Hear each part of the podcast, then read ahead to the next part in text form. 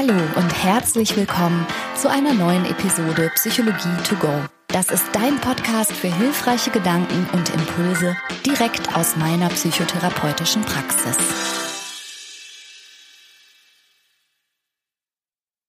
Hallo und herzlich willkommen. Du befindest dich in der Sendereihe zwischen den Jahren, zwischen die Ohren in denen mein Mann Christian, Facharzt für Psychiatrie und Psychotherapie und ich, ich bin Franka und ich bin Psychotherapeutin von Beruf, wir beantworten eure Fragen. Hallo Schönheit. Hallo Christian. Ich freue mich. Ich freue mich auch. Wir haben eine mega Frage bekommen. Ja, ganz toll. Elisa hat uns eine Frage gestellt und zwar zu einer existierenden Podcast-Episode, in der ging es um das Thema Misophonie. Hört mal rein. Gibt es sowas wie Misophonie nur nicht bei Geräuschen, sondern bei Bewegung, also dass man die gleiche Reaktion oder die gleichen Gefühle sozusagen hat bei Geräuschen, bei Misophonie sind, nur dass man das bei bestimmten Bewegungen hat. Ja, das war meine Frage. Tschüss.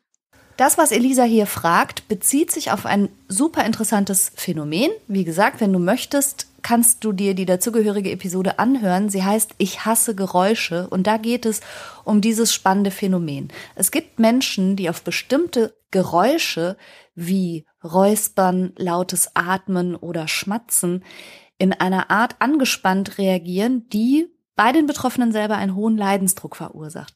Sie kriegen teilweise richtige Hassgefühle oder auch Angst. Angstgefühle. Ja, ja, genau. Ja, was sagst du zu Elisas Frage? Unfassbar gute, etwas schwierige, super spannende Frage. Und meine erste Reaktion war natürlich, wenn es sowas für Geräusche gibt, und wenn man weiß, wie das Gehirn funktioniert, ist es sehr wahrscheinlich, dass es das auch für Bewegungen gibt. Und ehrlich gesagt bin ich auch sofort geneigt, dahin zu fühlen und zu denken, also das Ausmaß, in dem ich manchmal selber von zappelnden Bewegungen genervt bin, ich kann mir gut vorstellen, dass Leute das noch hoch zehn haben. Also mich nerven zappelnde Bewegungen unfassbar, aber ich habe ja auch einen kleinen misophonischen Tick gleichzeitig. Deshalb fand ich es spontan sehr, sehr vorstellbar, dass es Menschen gibt, die auf bestimmte Bewegungen raketenmäßig aggressiv reagieren. Tatsächlich ist es so, dass es ein sehr weit verbreitetes, aber gar nicht besonders gut erforschtes Thema ist. 2021 gab es vermutlich die erste groß angelegte Studie von einer Psychologie-Doktorandin, Samit Jaswell, nehmen wir an, heißt sie, von der Universität äh, British Columbia in Kanada. Und dort wurden über 4000 Probanden befragt nach genau diesem Phänomen. Äh, mit den Fragen, haben sie ein unangenehmes Gefühl bei bestimmten Bewegungen anderer Menschen? Dabei hat sich herausgestellt, dass etwa ein Drittel der Befragten genau das angegeben haben. Haben die auch weiter genauer definiert, was für Bewegungen andere Menschen das sind? Für gewöhnlich sind das kleine, sich häufig wiederholende, repetitive Bewegungen, so stereotype Bewegungen. Also mit den Fingern trappeln, so ungeduldiges Ungeduld, genau, so, genau. Oder mit den Füßen wippen. Sowas? Ja, sowas. Mit dem ganzen Bein zappeln. Kennst du das, wenn jemand so mit dem Knie auf und ab zuckt, der Ja, das- Oberschenkel die ganze Zeit so. Das kennen wir ja relativ gut. Mhm. So. Oder auch wenn, wenn die Schuhspitze immer Richtung Tür Ja, gewippt wird oder sowas. Aber alle möglichen Bewegungen können das theoretisch sein, die so ein Ja. bisschen repetitiv sind und eher typisch sind. Mhm. Ja, keine außergewöhnlichen, sondern wenn jemand das auch wiederholt macht vor allen Dingen. Genau. Und diese angespannte, innerlich vielleicht sogar aggressive, wütende und jedenfalls auch sehr abgelenkte Reaktion auf diese gar nicht so ungewöhnlichen Bewegungen nennt sich Misokinesie. Ja, so wie bei Misophonie, Misokinesie, von Kinesie die Bewegung. Damit werden in Medizin alle Bewegungen bezeichnet. Und mit Miso? Hass.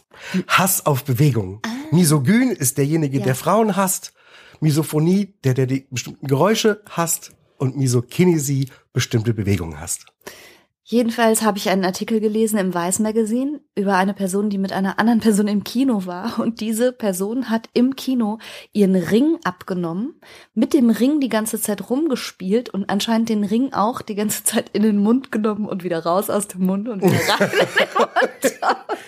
Und da braucht es für mich gar nicht so viel Fantasie, sich vorzustellen, dass die Person, die eben unter Misokinesie leidet, sich keine Sekunde auf den Film konzentrieren konnte, sondern die ganze Zeit gedanklich damit beschäftigt war, zu verarbeiten, was die Person neben ihr zur Hölle da macht und sich die ganze Zeit zu regulieren, um nicht auszurasten. Ja, super spannend. Und da geht's auch schon ein bisschen in die Erklärung, die man annimmt dafür. Liegt auch so ein bisschen auf der Hand, finde ich. Und zwar haben wir ja alle Spiegelneurone. Mhm. Das heißt, wir haben eine angeborene Tendenz, das, was unser Gegenüber tut, auch zu tun. Das kann man bei Babys toll sehen. ja, man, und Kleinkindern großartig. Genau, wenn man denen die Zunge rausstreckt oder die Nase rümpft oder irgendwie große Mimik macht, dann machen die kleinen Gesichtchen das mit. Die, die können sich da gar nicht das, wehren. Genau. Die spiegeln unsere Mimik. Und das, was wir auch als Empathie bezeichnen, dass sich in, ein, in jemanden hineinversetzen, ist ein großer Teil davon. Mhm. Und wenn du jetzt vor jemanden sitzt, der eine repetitive, nervöse Bewegung macht und du bist sehr empathisch, deine Spiegelneurone feuern stark, mhm. dann gibt es die innere Tendenz, eine ähnliche Bewegung zu machen, die wiederum koppelt rück auf deine Emotionen, mhm. die sich dann auch so ein bisschen anfühlen wie die von deinem Gegenüber. Und dann möchte dein Kopf die Bewegung auch machen, dein Selbst aber nicht. Mhm. Und die, die Emotionen, die dazu passen, die, die vielleicht nervöse Emotion, ist auch nicht deine. Und trotzdem empfindet ein Teil so. Und das ist wie eine Dissonanz, die man auf dem Klavier spielt, wie zwei Tasten, die man gleichzeitig drückt. Und das ist unangenehm. Das passt nicht zusammen und beißt sich in deinem Kopf. Ja. Ja, okay. Also das heißt, meine Spiegelneurone möchten mich animieren, diese zappelnden Bewegungen aufzugreifen, aber etwas in mir sperrt sich. Und das ist dieses. Das ist eine Idee von Erklärung, ja, genau. Ah, ja, okay. Das ist dann die Anspannung, die sich ja. breit macht. Und mhm. wir können damit auch ein kleines Addendum machen zur Misophonie-Folge von dir. Mhm. Denn da gab es nämlich jetzt auch eine ganz neue, äh, ein neues Forschungsergebnis. Und zwar glauben Forscher herausgefunden zu haben, dass bei jemandem, der eine Misophonie hat, das Hören im Gehirn stärker verknüpft ist mit motorischen Bewegungen im Kopf- und Gesichtsbereich, so dass wenn jemand ein komisches, unangenehmes Geräusch hört, das Gehirn auch diese Kopf- und Gesichtsbewegung machen will, zum Beispiel auch ein Schmatzen oder ein Klacken oder sowas oder ein mhm. Knabbern. Mhm. Und gleichzeitig will die Person das nicht. Und auch da kommt es wieder zu dieser Dissonanz. Ich finde es auch nicht, ja, also das heißt, zumindest im Hinblick auf die Misophonie sind es ja häufig auch tatsächlich unangenehme Geräusche, also sagen wir mal Körperentäußerungen sowie Räuspern, Schlürfen, Schmatzen, die auch mit einem gewissen negativen Wert versehen sind. Meistens ja, ja, ja. Ist es so, dass ich das deshalb so unangenehm finde, weil ich das Geräusch an sich auch irgendwie verurteilenswert finde? Oder vielleicht was dahinter steht. Durchaus möglich. Mhm. Ja, ähm, Gibt es denn Misophonie, wenn ein Baby Bäuerchen macht? Das weiß ich ehrlich Ist nicht gut vorstellbar, nicht. aber ne? Nee, nee. Aber nur um das nochmal zu sagen, in dieser Studie von der kanadischen Forscherin kam hinterher zumindest in den Befragungen ja heraus, dass ungefähr ein Drittel aller Menschen, sagen wir mal, angespannt auf diese WIP-Bewegungen reagieren. Ja. Übrigens wahrscheinlicher mit steigendem Alter. Und auch wahrscheinlicher, wenn du auch unter Misophonie leidest. Ja, absolut. Ne? Das ist also häufig du, zusammen. Genau, wenn du auf Geräusche empfindlich reagierst und wenn wir sagen, darin sind möglicherweise Spiegelneuronen beteiligt, sind die natürlich auch bei der Erkennung von Motorik beteiligt. Und dann reagierst du da mit höherer Wahrscheinlichkeit auch empfindlicher drauf. Ja.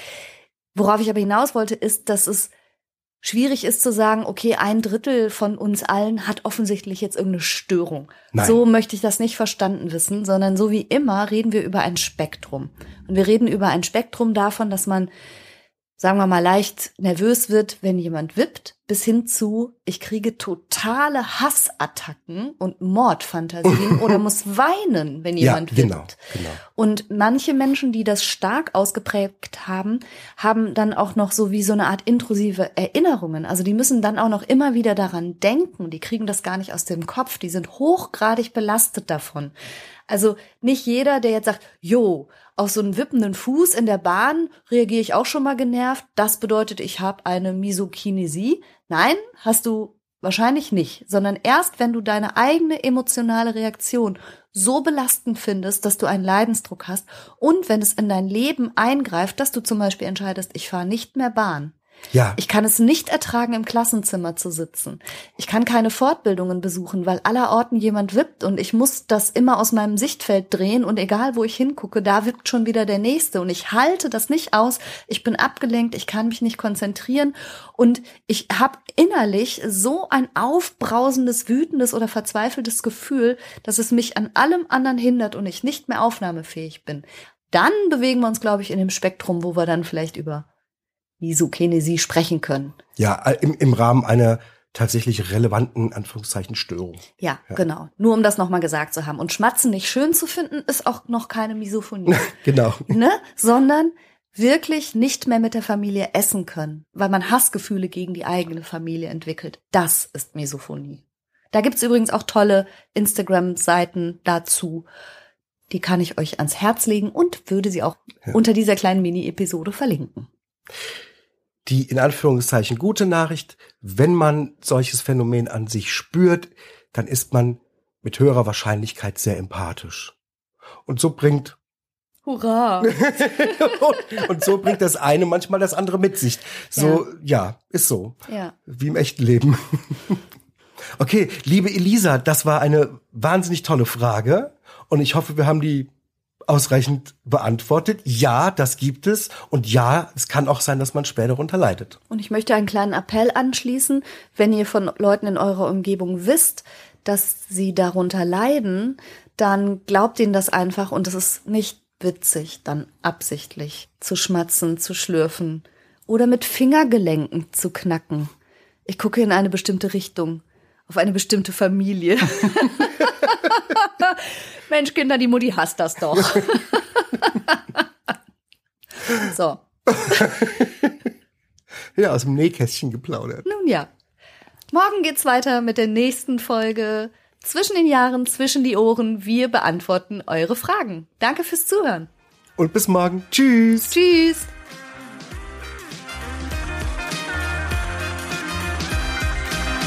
Das war's für heute. Ich hoffe, du konntest eine Menge frischer Gedanken für dich mitnehmen. Mehr davon gibt's auch auf meiner Seite www.franca-ceruti.de